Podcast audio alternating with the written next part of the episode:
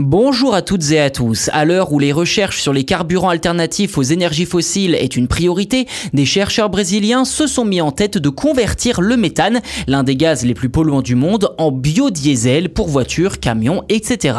Quand je disais que le méthane était l'un des gaz les plus polluants du monde, eh bien c'est véridique puisqu'à émission égale avec le CO2, le méthane est 25 fois plus puissant en termes d'effet de serre que le dioxyde de carbone. Autrement dit, 1 kg de méthane égale 25 kg de CO2 en termes là à nouveau d'effet de serre. À noter toutefois qu'il n'y a pas autant d'émissions de méthane que d'émissions de dioxyde de carbone.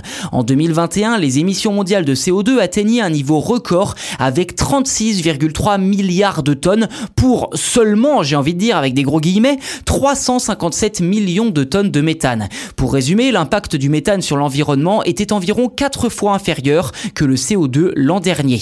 Qu'à cela tienne, le CH4 de sa formule chimique doit lui aussi être combattu. Dès lors, des scientifiques de l'université de Sao Carlos au Brésil ont réfléchi à un moyen d'exploiter ce méthane rejeté dans l'atmosphère. Et à la différence des méthodes classiques pour obtenir ce biodiesel, aussi appelé méthanol dans ce cas, les chercheurs expliquent que leur procédé est beaucoup plus doux et bien moins énergivore. La technique étant assez complexe à comprendre et pour éviter d'être trop approximatif, vous retrouverez l'article décrivant en détail cette technologie via le lien dans la description de cet épisode.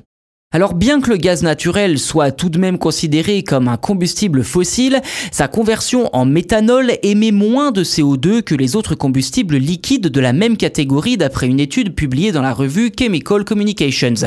Je cite les chercheurs, dans l'industrie chimique, cette conversion se fait via la production d'hydrogène et de CO2 en au moins deux étapes et dans des conditions de température et de pression très élevées. Notre réussite à obtenir du méthanol dans des conditions douces tout en dépensant moins est une avancée majeure. Fin de citation. Les recherches n'en sont certes qu'à leur début, mais l'espoir est grand de pouvoir réutiliser le méthane et l'empêcher de polluer l'atmosphère. Reste à savoir si ces chercheurs brésiliens parviendront à créer un système de recyclage à grande échelle utilisé par le plus grand nombre à l'avenir.